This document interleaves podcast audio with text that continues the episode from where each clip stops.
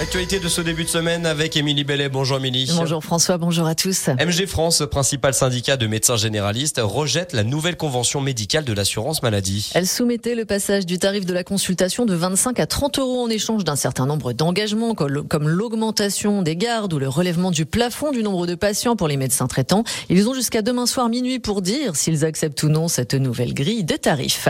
Emmanuel Macron entame cette semaine un déplacement de 5 jours en Afrique centrale au programme Gabon, Angola, Congo-Brazzaville et République démocratique du Congo, alors que les forces armées françaises sont progressivement chassées d'Afrique à l'image du Mali l'été dernier, puis récemment le Burkina Faso. Émilie, belle frayeur samedi soir pour les 8500 spectateurs de l'Arena de Genève. Alors qu'ils venaient assister au concert du rappeur français L'Homme Pâle, tous ont été évacués avant le début du show en raison d'une menace terroriste signalée par les autorités françaises. Un individu de 40 ans aurait posté un message inquiétant sur les réseaux sociaux. Il a été interpellé.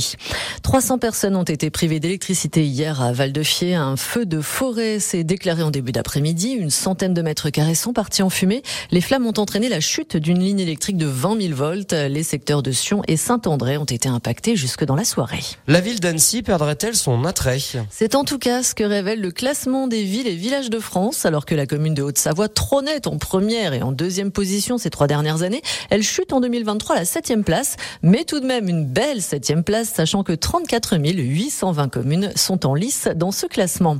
Mauvaise nouvelle au Contamine Montjoie, pas de Coupe d'Europe de ski cross du 16 au 18 mars prochain en raison des conditions d'enneigement actuelles sur la piste de compétition et des prévisions météo défavorables. Le comité d'organisation de la Coupe d'Europe de ski cross est contraint d'annuler les épreuves, mais le domaine skiable reste tout de même accessible. Et pour terminer du football ce week-end avec la 25e journée de Ligue 2. le FC 6 s'est incliné 5 buts 1 à Sochaux. Prochain match de championnat samedi à domicile face à Metz. Les Reds qui affronteront Marseille mercredi mercredi en quart de finale de Coupe de France. Quart de finale historique, le premier de leur histoire hein, pour nos Reds du FCNC. Vous le savez bien, Radio Mont Blanc, partenaire officiel et supporter numéro 1. D'ailleurs, on aura une émission spéciale en avant-match avec toutes nos équipes mobilisées sur place et notamment à l'Orange Vélodrome de Marseille où on retrouvera nos reporters.